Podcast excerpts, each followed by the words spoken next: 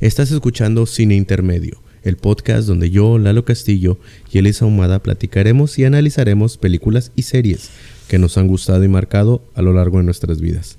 ¿Qué onda, madre? ¿Cómo estás? Muy bien, bien contenta pues, después del fin de semana bien padre que pasamos en Nueva Orleans. No, Estaba, pero sí, a todo. dar. fabuloso. No, no, yo estaba encantada de conocer una... Bueno, pues todos los... Ahí es la cuna del... La, pues del vudú, del la religión del vudú.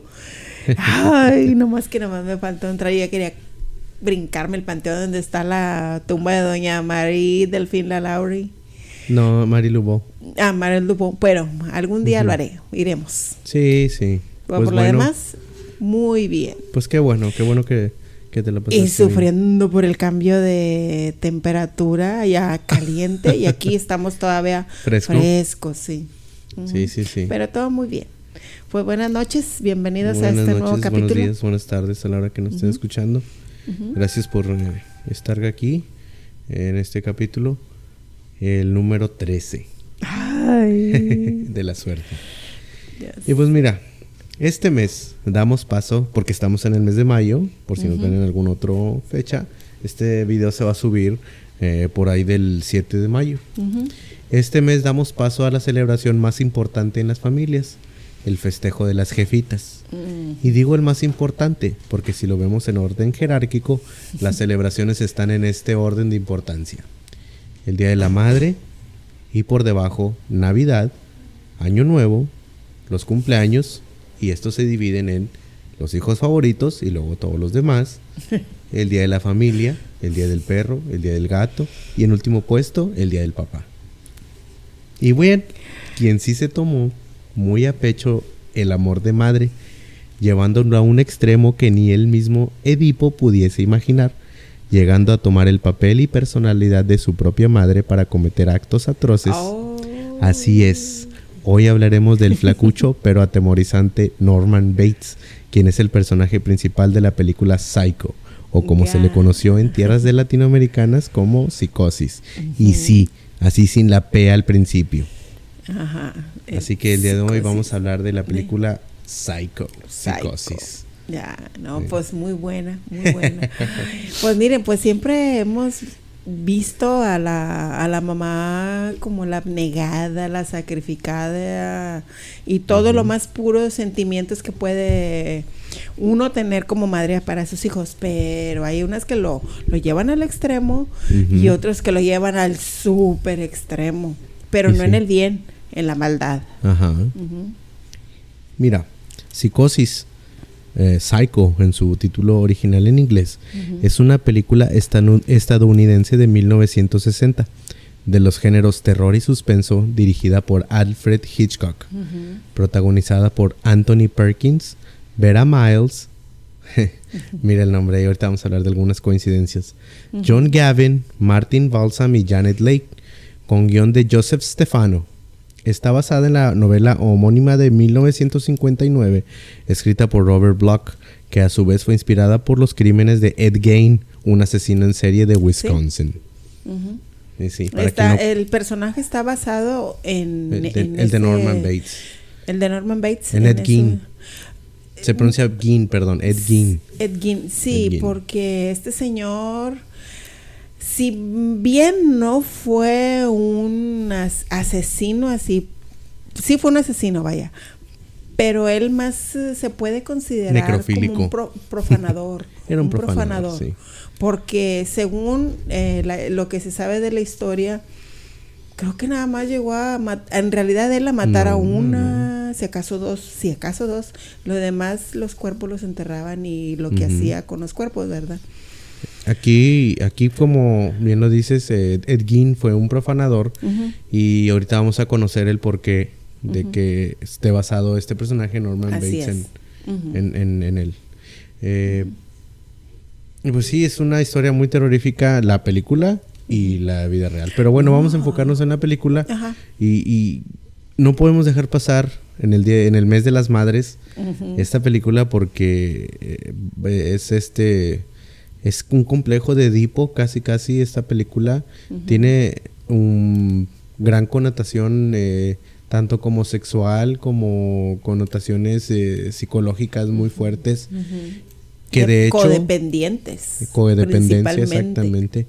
Y de hecho, gracias a estas temáticas tan duras, esta película Psycho es considerada una de las películas más importantes, no del cine, sino de toda la historia. Sí, porque si bien el tema, esos temas son muy fuertes en la actualidad, imagínate en esa época que estaba la liga de la puritan, de los puritanos que todo te, por todo te juzgaban, desde cómo te comportabas, cómo te vestías, con quién hablabas, con todo.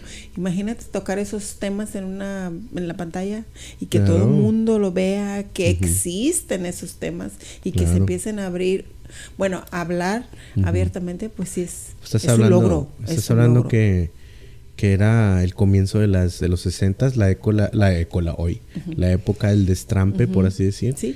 Vienes de los 50, una época de completa represión y como tú dices de de, de, aparente, aparentismos, del aparentar y de esas cosas horribles. Y nomás lo vemos en las películas este, bueno, en México todas las de que Enrique Guzmán y No, mal ejemplo, Enrique Guzmán, ya sabes los pleitos en los Pero hay una película en sí que ahí eh, sale así con todas sus letras la Liga de la Decencia, que él tiene un lugar en donde se baila rock y se canta y todo, ¿verdad?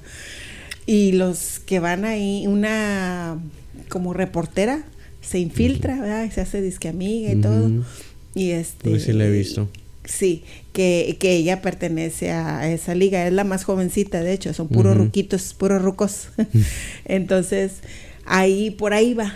Y es en los 60, pues o sea, eh, sí existían esas, esas comités, esos comités de las ligas de la decencia y que no sé qué tanto. Sí, todavía en el pleno 2021. Bueno, ya ni hablemos de ahorita, la censura es horrible. Pero bueno, esta película sí sufrió de censura y vamos a tocar un poquito de ese tema. Eh, pero sí, por todo el tema como está planteado, como está expuesto y por lo también por lo gráfico de esta película, eh, todo eso se conjuga para que esta película sea un hito del cine. Es una es algo histórico. Tan así que es, es, considerada la precursora y la primera del género de los slashers. Eh, películas en las que matan con un cuchillo, matan a los típicos que matan a adolescentes y que hay mucha sangre y que hay todo esto. Estamos hablando de una película en blanco y negro y aún así era considerada gráficamente fuerte. Sí, que hasta en día de su estreno hubo hasta personas este, que se desquiciaron, se desmayaron, o sea... Así es. Ahí también ves lo que es la debilidad mental. Exactamente. en todo su esplendor, junto con, e, eh, primero con esa y después le siguió 13 años después con el exorcista. Entonces imagínate que hubo gente que hasta se la llevaron al hospital y todo por lo mismo, porque les impactó. Es impactante, es una película impactante en realidad. La verdad es que gracias a Dios hemos evolucionado mucho en ese sentido y mucho, mucho y gran parte se la debemos a esta película, que existan los géneros de sangre y de cuchillos y todo eso viene de psicosis, por eso es un, un, es un parteaguas esta película.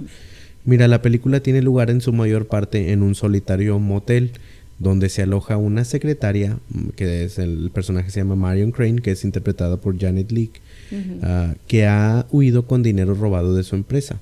El motel está regentado por Norman Bates, quien es este, actor Anthony Perkins. En el momento de su realización se consideró distinta al anterior trabajo de Hitchcock, Hitchcock North by Northwest. Por esta rodada con un por, por estar rodada con un bajo presupuesto, con el equipo de una serie de televisión y en blanco y negro. Inicialmente la película recibió comentarios mixtos, pero en una revisión motivó opiniones muy positivas que dieron lugar a cuatro candidaturas a los premios Oscar, incluyendo el de mejor director para Hitchcock y el de mejor actriz de reparto para Leak. Eh, considerada hoy una de las mejores películas de Hitchcock y elogiada como una obra de arte cinematográfica de la crítica internacional, Psicosis también ha sido aclamada como una de las mejores películas de la historia del cine. La película estableció un nuevo nivel de aceptabilidad de la violencia, los comportamientos pervertidos y la sexualidad en las películas, y está considerada como el ejemplo más temprano del llamado género slasher. Tras la muerte de Hitchcock en 1980, Universal Pictures empezó a producir continuaciones, tres secuelas, un remake muy malo, una película para televisión y una serie de televisión en forma de precuela, ambientada en la época del 2010, la del Motel Bates. En 1992. ¿Es con la que es con Vincent Vaughn? Eh, no, no, no, no, La de la de la película para el, remake. Ese es el de Vince Vaughn. Ah, el de Vince Vaughn. Y el, la década del 2010 es la serie de, del, del, Motel Bates, mm, que es con este Freddie Highmore. Freddie Highmore. Que, bueno, ahorita vamos a hablar de eso. En 1992, la Biblioteca del Congreso de Estados Unidos consideró la película como cultural, histórica y estéticamente significativa y la seleccionó para ser preservada en el National Film Registry. National Film Registry es un como es como el es como el salón de la fama de la conservación de las películas. Solamente en ese National Film Registry pueden entrar las películas que han eh, marcado, una, época. Por ejemplo, la de eh, la de Star Wars, la del episodio 4, la primera, la que salió en el 1977, esa está en el National Film Registry. Creo que la de Jurassic Park está ahí. Eh, creo que, mm, si no me equivoco, las de Volver, una de Volver al Futuro está ahí. O sea, son películas que son tan chingonas que pueden estar ahí dentro de, O sea, que, que, no se te van tampoco nunca de la memoria. O sea, nunca se te van, nunca se te van. Que son, como te digo, son demasiado importantes que, han, como, que han entrado en ese, en ese lugar.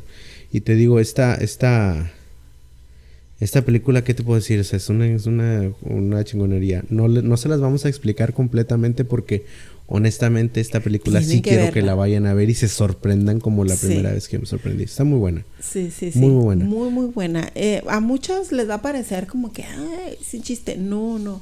Ese, como hemos dicho, todas las películas, hasta podemos, la que se puede considerar malona, mala, bueno, hay unas que sí son bien malas y que no las, no las recomendamos verlas, como las de la Gloria Trevi.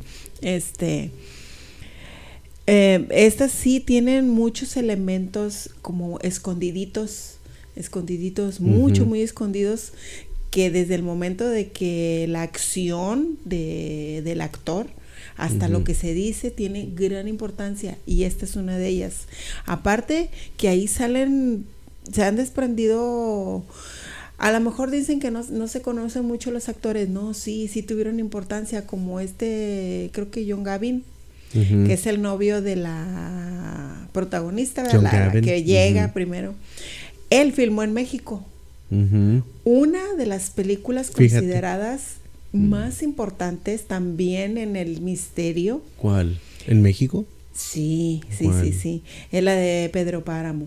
Oh, peliculón. Un peliculón. Y él era Pedro Páramo, ¿no? Él fue el Pedro Páramo, ¿verdad? Sí, él es Pedro Páramo. Él es Pedro Páramo. Es el único que ha habido. John Anthony Golenor, más bien conocido como John Gavin, fue un diplomático y actor de cine y televisión, fíjate. Murió hace poco, no hace mucho. fue embajador de Estados Unidos en México durante el gobierno de Ronald Reagan. Sí, sí, sí, O sea, aparte de actor era diplomático. Esta está bañado en lana. Sí, ya acaba de morir, no hace mucho. Así hace unos, unos dos, tres años. Sí, ya vi la película de Pedro Páramo. Está sí, está. Ay, no, yo. Ese misterio está Está muy buena. Vamos a platicar de eso. Yo, yo hace poquito acabo de, releer el libro, bueno, en audiolibro, porque lo leí físicamente, vi la película y luego me lo aventé en el, en el audiolibro. Este, no, está, es una cosa de verdad maravillosa, tanto como en el libro, y, de verdad la película está muy apegada a la historia en el libro. Oh, También se manejan muchos elementos muy fuertes. Y, y, y sí, y, esta película, no, pues es que, ¿qué les podemos decir? Necesitan verla, pero vamos a platicar un poquito de cómo, cómo más o menos fue la, la producción y todo esto. Eh, vamos a darles el, el, el, contexto. Es una mujer que se roba un dinero y va huyendo y va a caer a un motel. En este motel, pues un motel de paso. Pues sí motel. Que te encuentras, te encuentras en la carretera que andas bien cansado. Ah, mira, ahí hay una. Sí, un motelito. Voy a, quedarme ahí. Y, y aquí lo, lo, lo tenebrosón es cómo está ambientada. Es un, motel viejo y luego eh, al lado hay una colinita y sobre de esa colina, en la punta de la colina, Está el caserón. está la- el caserón, un caserón de los 1800, Sí, grandísimo, inmenso. donde vive el, el que regentea De hecho, el parece motel. como un, como un castillo, si tú lo ves Sí. así. Es que tiene una sea, arquitectura, ajá, muy, muy tétrica y, y muy ad hoc para el tema. Una arquitectura sombría, es una, una casa gris. Obviamente la película está blanco y negro, pero Sí. te das cuenta que es una casa oscura, una casa con un techo negro oscura. Es súper icónica la casa de, de- de Psycho.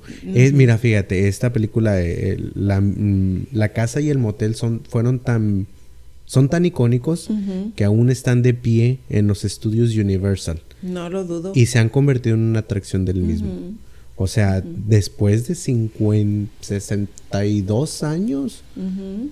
61 años, porque bueno, 62 porque se filmó Sí. en el 59. Sí, sí, sí. 62 años y todavía está en pie y todavía está para que vayas y la veas. Ya cuando la ves a colores es una casita gris así con un techito guindo oscuro, pero en, en blanco y negro te da un, un, un aire Un de está negro. Te da un susto, Ajá, sí. sí, exactamente. Sí.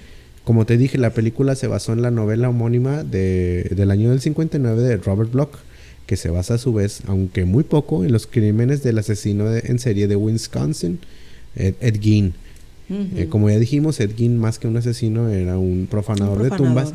Lo tétrico de Ed Gein, eh, vean su historia y búsquenla, está muy padre. Mm. Eh, Bueno, como historia para que no lo hagan. Exactamente. Él, él desenterraba cadáveres de mujeres y con el cadáver los eh, desollaba y fabricaba, Curtía la piel. curtía la piel, Curtía la piel para hacer muebles, Utensilios para el hogar. guantes. De hecho, hizo como una especie de saco. hizo una chamarra de Sí, piel chamarra humana. de piel. Mira, ¿cómo se le llama a los que trabajan la piel? Talabarteros. Eh, pues sí, los talabarteros. bueno, pues. como talabartero el señor no se muere de hambre. No. Tiene una mano para coser. Ujú. Qué envidia cuando se me han roto los pantalones. De veras quisiera ser el Gein. Órale. Sí, sí. Imagínate. Lo que pasa es que también fue por la educación que tuvo con su madre. Ese es otro aspecto en el que está vagamente basada esta película. Va, la película de Psicosis habla sobre la relación madre e hijo del regenteador del motel, Norman Bates, con su madre. Norma Bates. Entonces eh, eh, ellos tenían una relación súper tóxica porque ella súper aprensiva y este güey súper codependiente de su madre hasta niveles casi sexuales. Por eso estamos hablando de Edipo. Ujú. O sea, algo muy, Pero muy fíjense feo. que hay una cosa bien, pues se puede decir in- inverosímil para una mente tan trastornada como la era de ese señor Gain, este, de que él tenía eh, su casa hecha un desastre, por no decir una, bueno, una cosa fea, ¿verdad? Pero la recámara de la mamá estaba inmaculada. Ajá. Inmaculada, todo en orden, limpiecita, todo, así que da cuenta como si la señora todo estuviera ahí. Entonces, es una historia muy increíble, este, porque te metes, cuando estás hablando tú, bueno, cuando uno está viendo la biografía de este señor, sin tú quererlo, te metes en su mente, te metes en tu mente para poder, em- yo creo que pues, la otra persona poder comprender un poquito, yo creo que los mismos psiquiatras donde él estuvo recluido después de que lo atraparon, él vivió todo el resto de su vida este, en un psiquiátrico, murió a mediados de los 80, a principios de los 80 creo que murió grande, eh, viejito. Este, yo creo que yo no creo que lo hayan alcanzado y como ninguno de los psicópatas hayan alcanzado a entender los motivos por el cual se le hacen hacen o tal cuales actos terribles. sí.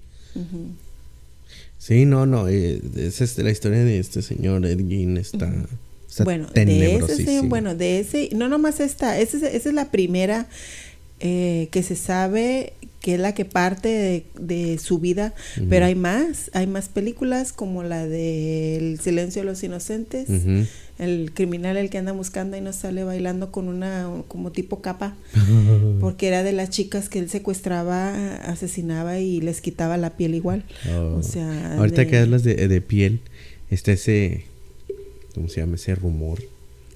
Ese rumor y que, que corre como una leyenda urbana de que hay unos zapatos hechos de piel de una actriz. de una actriz que yo me quedé wow. Y mira no lo dudo ni tantito No, bueno, es que mira, va contexto. Eh, la película de Poltergeist es protagonizada por la niña Heather O'Rourke. Ujú.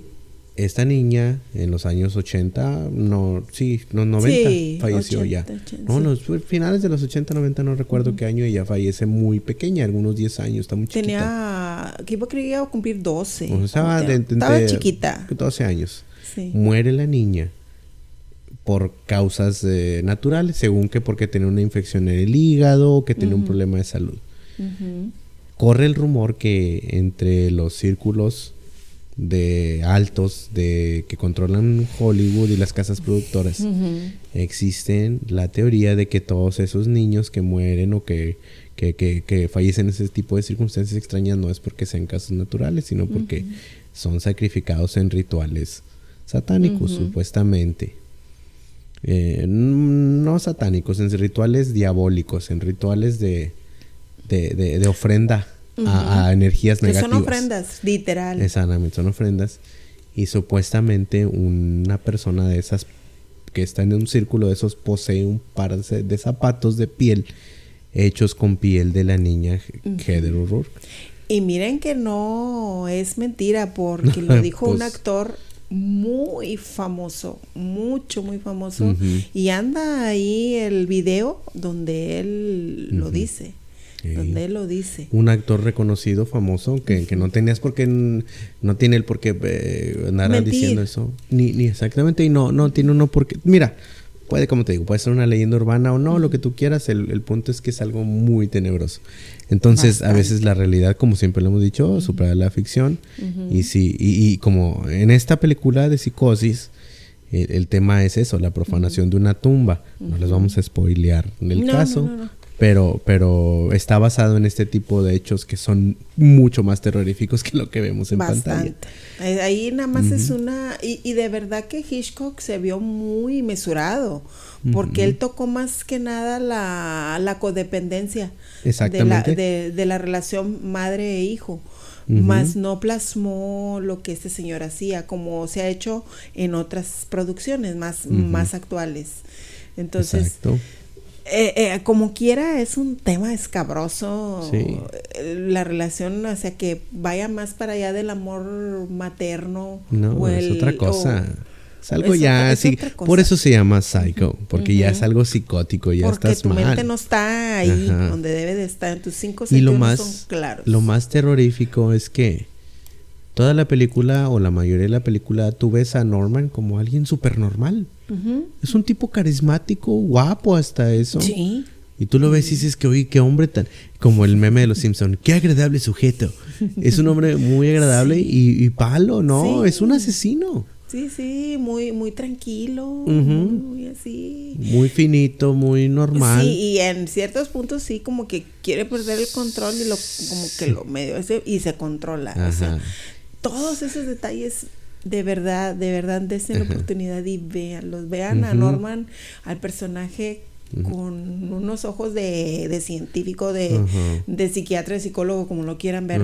Vean todos esos temas porque, como dicen, la psicosis no se ve, No. no se ve, no se nota pero sí tiene un rasgo muy característico que de esas personas y véanlo todos los que han sabido de los documentales de asesinos seriales, Mm. la mayoría son personas muy encantadoras. De hecho, Mucho. de hecho, ese es uno de los rasgos, Uno de los de- rasgos, principales de un tanto como los psicópatas como los sociópatas, cualquiera de los dos tienen esos ese, ese rasgo es muy peculiar y que son personas no- encantadoras. Y no se dificulta para que se acercarse, No. ni, ni que tú te acerques a ellos así muy amigables. Nada, no, No. batallan nada. Mira, a menos de que en realidad seas muy sombrío, que, ay, no, y sí, ¿verdad? Pero son muy Y las personas que son más así sombrías, al contrario, son las personas más nobles. Por lo general. Bueno, no, no puedes generalizar, pero No. por lo general pasan ese tipo de cosas. Y sí, esta película retrata excelente el, eh, valga la redundancia, el retrato de un asesino psicópata.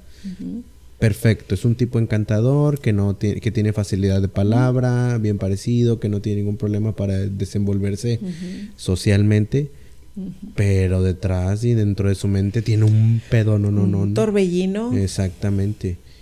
Él, él, él, él es, como digo, eso, o sea, no- eso no es ningún spoiler, él es un asesino, eh, no les vamos a decir la trama principal, pero sí mata a esta tipa, a la que llega al hotel, la mata y la mata en una escena mega icónica del cine.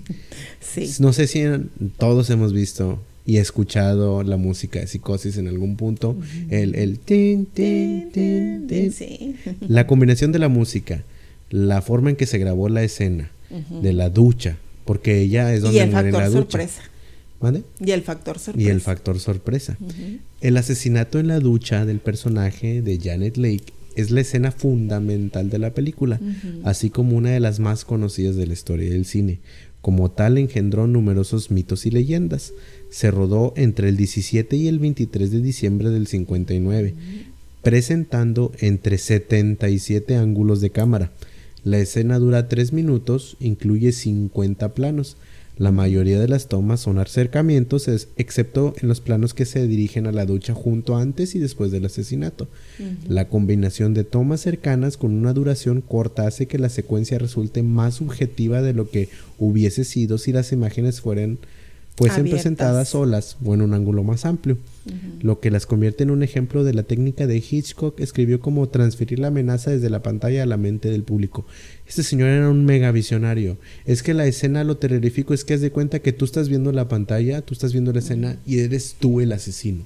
Sí. En la escena tú eres prácticamente sí, sí, sí, quien porque está, Haz de matando. cuenta que es como cuando juegas los jueguitos de carritos y tú. Es un RPG. Sí. No, perdón, perdón. Es un, es un, eh, es un, eh, como un en primera persona.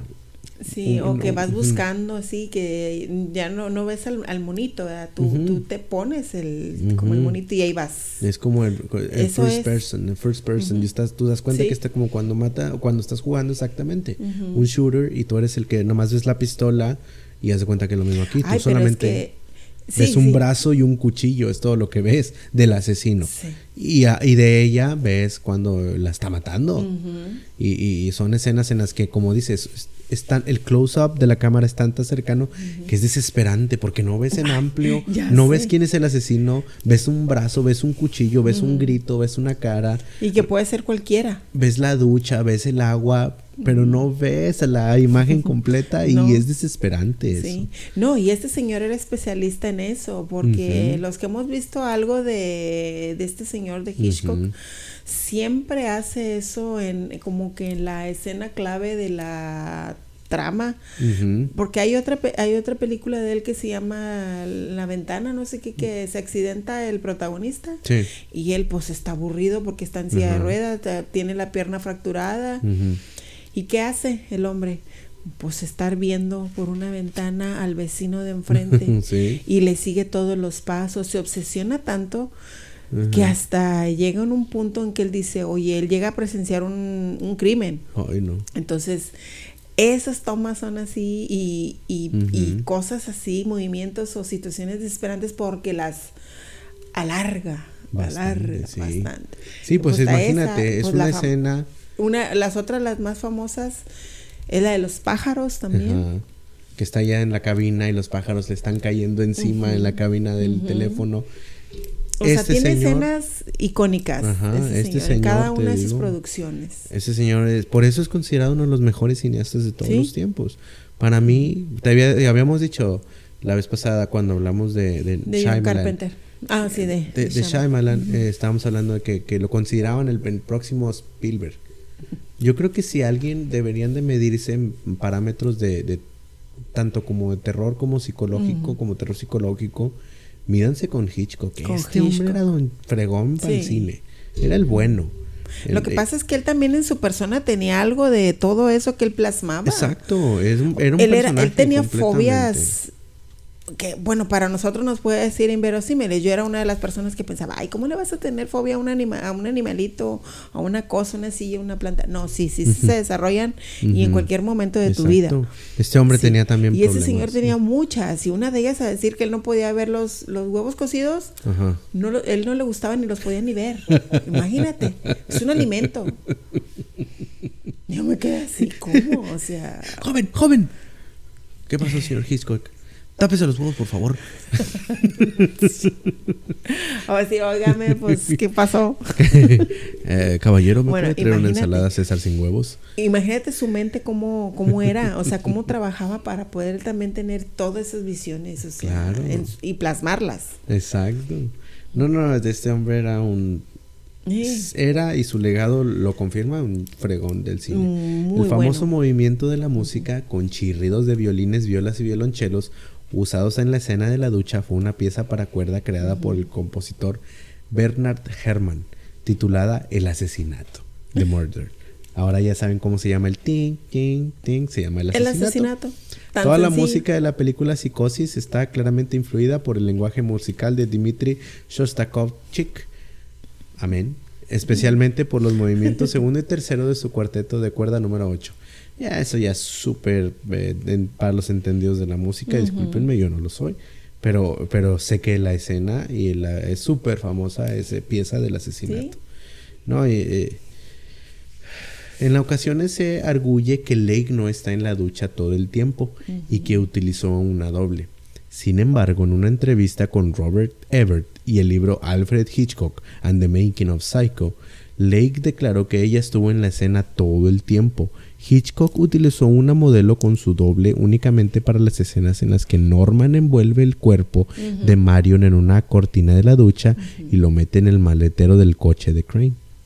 O sea, ella sí grabó toda la escena, menos cuando ya está muerta, que ya es el cadáver. Mira, donde podamos que nos despeje esa duda así, pero bien, bien verídica, podemos preguntarle, ¿por qué no le preguntan a su hija? A la, a la hija de A Alfred. Jamie Lee Curtis. Ah, Pregúntenle a ella. pues sí. Bueno, si no a ella, porque ella había estado muy pequeña en ese, en ese entonces, pero eh, tiene otra Janet hija Leigh es la mamá de Jamie Lee Curtis. Sí, Mm. se casó con el guapísimo de Oye, pero ¿por Curtis. qué está tan fea Jamie Lee Curtis y su papá era una. Adonis? O Bueno, sea- mira, ves a la hermana, la hermana es una calca del papá, está igualita a Tony Curtis. Sí, porque ah, de hecho hace eh, como unos 15 días, tres semanas a lo mucho, ella sacó unas fotos, anduvieron todas las redes sociales donde ella replicó la el famoso grito así. "Ah", están igualitas. No, pero... O sea, sí, sí las Sí ves tiene así. sus rasgos. Sí, claro. Y mira, yo admito, la señora Jamie Curtis para su edad está súper conservada. Eh, y está, es, es guapa, no digo que no. Sí. Pero la señora, la Janet Lee. Ah, bueno, es una hermosura. belleza. Pero Y el- pasa eso, mira, Ajá. pasa eso de cuando se casan dos súper guapos. Sale feyón el huerco. bueno, a veces los niños no salen tan agraciados, salen, salen chistositos, ¿verdad? Pero, pero no, a mí, a mí, Tienen a mí carisma. Ella, ella me agrada, sí, ella me agrada, sí, sí me agrada. Sí, Eh, sí. Pues sí.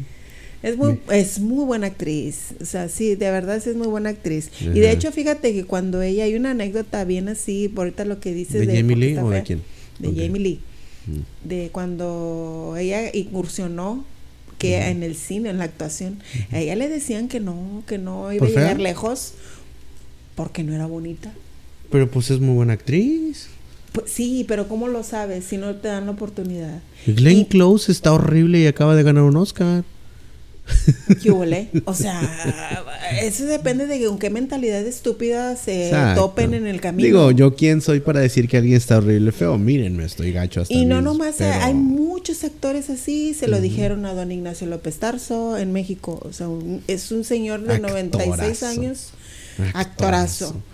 Se lo dijeron a otro Ya, ya señor. nomás están eh, en la batalla, en las semifinales está López Tarso, Silvia Pinal, eh, Chabelo. Chabelo. ¿Y quién es el otro anciano que queda todavía? No, hay, hay varios. Está Rosita Quintana. Pero de los más súper Ah, bueno. viejitos. Bueno, pues sí, ellos. Ellos tres. fa- Falta alguien para hacer las semifinales. Quien gane de ellos cuatro. A, este Luis Felipe Tobar es otro actor mexicano. Uy, no. Y son viejos. muy buenos actores. Muy buenos actores. Bueno, Yo prefiero ver un muy buen actor que esté, a que esté bonito, guapo. a que ver los disque actores que hay actualmente que nomás No, no, no, las no. dan para tener un protagonista. Así que, pues bueno. Pues sí. Uno de los varios mitos populares es que Hitchcock utilizó agua helada para el grito de Leak en la ducha, que la, para que la, la- en la ducha fuera realista. Leak lo negó en numerosas ocasiones, manifestando que él fue muy generoso con el suministro de agua caliente. Todos los gritos son de Leak. La más notoria leyenda urbana de la producción de Psicosis comenzó cuando Saúl Bass, el diseñador gráfico que ha creado muchas de las secuencias de títulos de las películas de Hitchcock, y los storyboards de alguna de sus escenas, afirmó que él había dirigido la escena en la ducha. Esta afirmación fue refutada por varias personas asociadas con la película. Leak, que es el centro de la escena, declaró, absolutamente no, he dicho enfáticamente en cualquier entrevista que he dado, le he dicho en su cara delante de otras personas, yo estaba en la ducha durante los siete días y créanme, Alfred Hitchcock estaba junto a su cámara para cada una de las setenta y pico tomas. Imagínate, este señor era, bueno, es otra de las famas de, de Hitchcock, perfeccionista más no poder. Era Sí. otra de sus manías, ser perfeccionista Sí, exagerado. sí. Hilton Green, el asistente de director y camarógrafo, también niega la afirmación de Bass. No hay una sola toma en esa película que no haya sido dirigida por el mismo Hitchcock. Y les puedo decir que nunca puse en marcha la cámara para que el señor Bass las dirigiera. Ajá. O sea, Mm. ¿Y cómo no. le refutas al director eso? Exactamente. Y- y todas las todas las películas de Hitchcock, vean su filmografía, están Tienen calcadas, es- tienen su sello todas. Todas, todas, todas. Pero bueno, pues eh, ya sabes, cuando pasan ese tipo de películas que son tan, eh, trascienden tanto, pues sí, hay miles de... todo el mundo quiere ahí colarse. Tan exactamente. Ajá. Pero bueno. Eh, Va a Ahora, venir bueno, don, mira. Don Hitchcock va a venir del otro plano y va a decirle no, aquí. les va a estirar las hice". patas. Sí. Ah, qué padre poder hacer eso. El, el- como habíamos dicho, la esta película se filmó en el 59, fue estrenada en el Ujú. 60 Ujú, y, y, pues está en una época de muchísima censura. Entonces una de las, una, aquí hay unos datos de, de cómo sobrevivió a esto. Según Hitchcock y sus colaboradores, los censores encargados de hacer cumplir con el código de producción para la MPAA dis- dis- discutieron con Hitchcock porque algunos de los censores insistieron en que se veía uno de los senos de Leak. O sea, un seno ya la querían cancelar a la película. Hitchcock, pasados unos días, mantuvo los planos intactos y volvió para su aprobación. Sorprendentemente, cada uno de los sensores invirtió su, postura inicial. Los que habían visto el pecho ahora no lo veían y los que no lo habían visto ahora lo veían. La película fue aprobada después de que se quitara una toma que mostraba los glúteos de la doble de Leak. Vale. Hitchcock dijo que si le permitían mantener la escena de la ducha, rodarían una versión más romántica de la apertura, bajo la supervisión de los sensores. Al no presentarse ninguno el día previsto para la nueva toma, la apertura quedó tal como estaba. Otro motivo de preocupación para los sensores fue la escena en la que Marion tira de la cadena en el retrete. Nunca nadie en el cine ni en la televisión de esa época se había mostrado un retrete de forma directa. O sea, nunca habían No. pasado una taza. También según el contenido extra de la versión en DVD, algunos sensores se opusieron a la utilización de la palabra travesti en las escenas finales. Esta objeción fue retirada después de que el guionista Joseph Stefano exhibiera un diccionario demostrando que la palabra no ocultaba ninguna connotación sexual, sino que simplemente describía a un hombre que le gusta vestir ropa de mujer. Pues sí. Internacionalmente, Hitchcock se vio obligado a hacer cambios menores a la película, en su mayoría dentro de la escena de la ducha. En particular, en Gran Bretaña, la escena de Norman lavándose la sangre de las manos fue criticada, y en Singapur, aunque la escena de la, ducha quedó intacta, el, asesino, el asesinato de Arbogast y la toma del cadáver de la madre fueron eliminados. O sea, e, era una época, o sea, ahorita han pasado 60 años y la verdad es que no hemos evolucionado nada. Mm. Todavía estamos igual. Nos censuran pendejadas, no puedes decir palabras. Antes no puedes decir palabrotas en, en, en, en la televisión. ¿Y qué fue lo que pasó? Pues la gente se fue a YouTube. Y ahora YouTube, dices una palabra mala o que ellos consideran que es una palabrota y te- le quitan la monetización a los videos. O sea, siempre hemos sufrido Mira, la simplemente censura. con la palabra de eh, witch en español, brujería o decir tal lo cual, eh, una, una cosa que no tiene gran trascendencia, no hayan cómo amordazarte de todas las formas. No. No hayan cómo, no hayan cómo.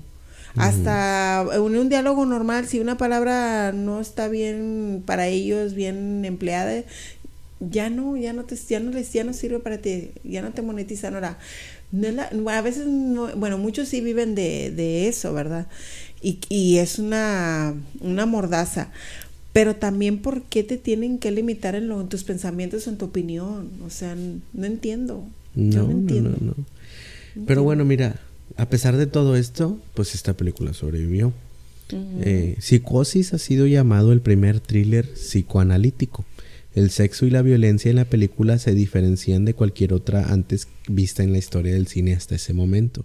La escena de la ducha es tan temida como deseada. Pues sí, porque, ok, estás viendo un asesinato, pero pues es una mujer hermosa la que estás viendo en una ducha. O sea, tiene ese, ese Dualidad. twist, ese twist, esa dualidad que, como, como dices, es temida pero deseada.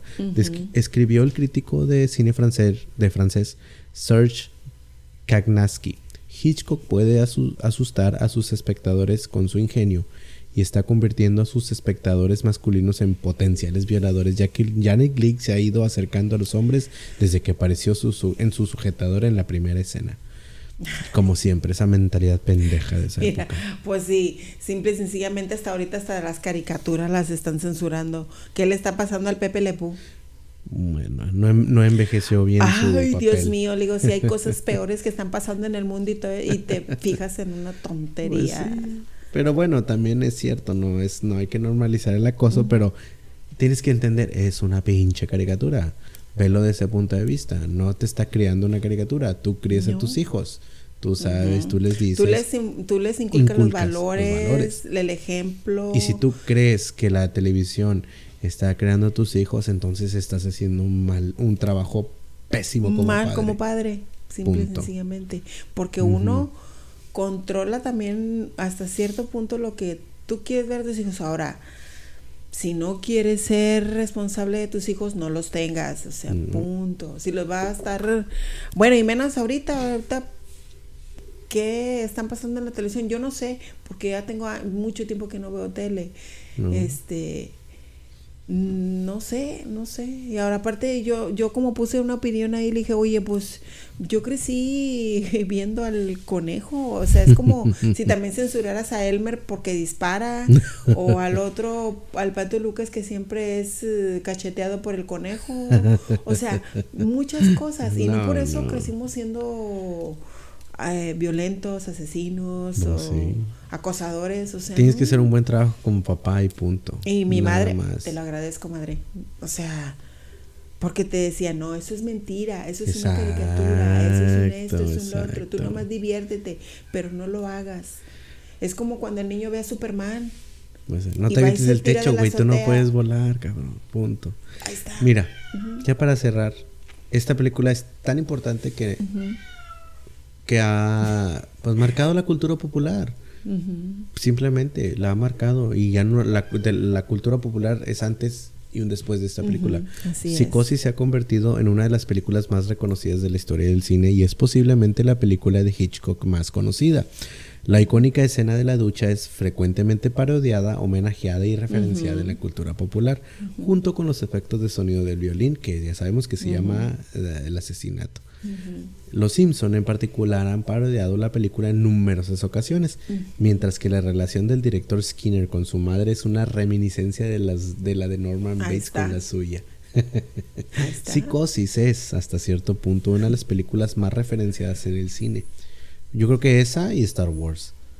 Pues Ejemplos de Ahí estas no anda. Skinner ahí romanceando con la señora Crabapple a escondidas de la mamá. la señora Krabappel. No, no es Eh. Edna. Edna. Psicosis es hasta cierto punto una de las películas más peleadas en el cine, más re- más peli- más eh, referenciadas en el cine. Como te digo, yo creo que esa y las de Star Wars, porque quién ha dicho que en cuántas películas no hemos visto que dicen, "Ah, has aprendido bien mi pequeño Padawan." Star Wars. Oh, sí. O que la fuerza te acompañe, Star Wars. Star Wars, Igual sí. como Psicosis. Ejemplos de estas referencias se encuentran en las películas High Anxiety del 77. Esa es, de, es dirigida por Mel Brooks, la de High Anxiety. El clásico de horror Halloween, que curiosamente está protagonizada por Jamie Lee Curtis, La hija, de, Janet Leigh. De Janet Leigh. Ujú. Eh, Fade to Black del 80, Vestida para matar en el 80, es de Brian De Palma, otro Sí. directorazo. Eh, eh, Lo- Looney Tunes, Back in Action y Buscando a Nemo.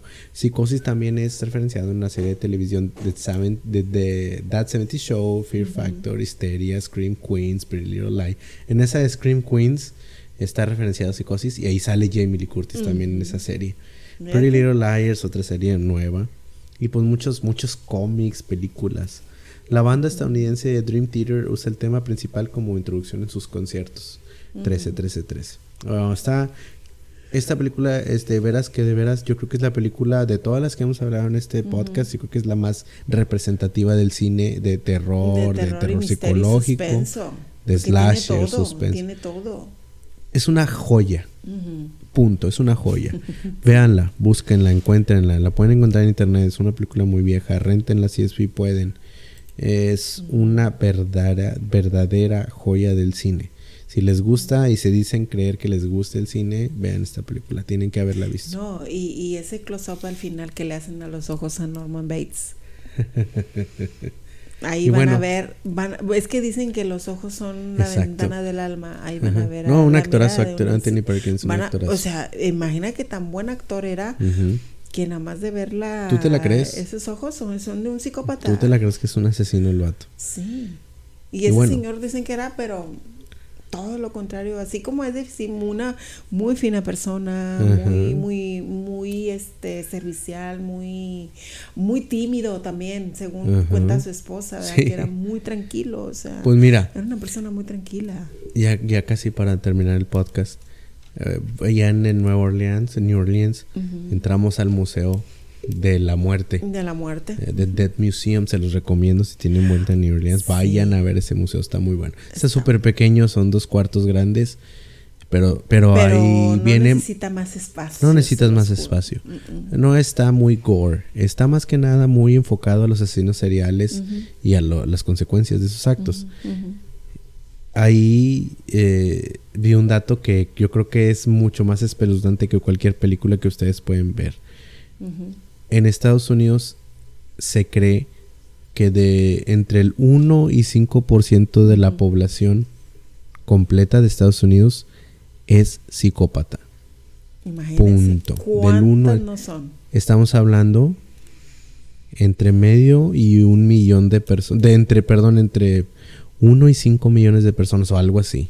Un- de, de entre 1 y 3 millones de personas en Estados Unidos son psicópatas.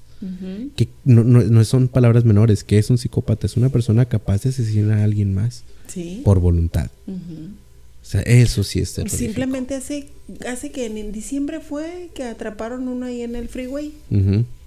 Ese hombre iba en el carro, se paraban en los altos y ¡pum! Mataba. disparaba. Nada más por pura diversión. Así, y, y él lo atraparon y este y nos quedamos sorprendidos. Le dije, es que ese, se- ese señor está catalogado ahorita actualmente como un psicópata. Un asesino en serie. Es un asesino en serie. Y bueno, si quieren conocer sobre asesinos en serie, chútense la serie de Mindhunter. Buenísima, Muy que buena. están en pláticas de sacar una tercera temporada. Ojalá. De David Lynch, otro super director. Y pues hay mucho de, de qué tocar ese tema. Aquí le vamos a parar para que ya no se haga más largo. Vean esta película. eh, hay muchos detalles que obviamente omitimos, pero quiero, quiero, yo creo que sí es conveniente de que vean esta película porque es una chingonada, la verdad. Y pues bueno, muchas gracias por habernos escuchado en este episodio. Eh, esperemos que, que se estén pasando chido. Búsquenos en Facebook como Cine Intermedio. eh, en, Podcast. En, en- Sin Intermedio Podcast, así es, en Facebook, pues en YouTube, si nos están viendo aquí en YouTube, suscríbanse, denle like, eh, Compartan. compártanlo y también en Spotify nos pueden escuchar como Sin Intermedio Podcast. Y pues nada, muchas gracias y hasta el próximo Y capítulo. con este comenzamos el mes de mayo de las mamás. Ujú. Y vamos a ver que la próxima semana a ver qué sorpresa me tiene o qué tenemos para ustedes. A ver Y qué este, hablamos. ujú. Un Y tratar, un, este- un tratar de armar algo ahí bonito para festejar a las mamis. Y este, abracen a su mamá si la tienen, este, díganle que la aman con todo su ser porque pues por ella estamos aquí. Exactamente. Y este, y como escuché en un podcast, este, háganle caso a todo lo que les digan, porque si no quieren que después vayan a tener consecuencias. Exactamente. Sí, denle, este, denle las gracias a las, a las mamás porque muchas veces ellas nos traen a esta tierra y también hacen que partamos. Así es, sí. claro que Pues sí. nada, pues gracias, bye. Hasta Buenas noches.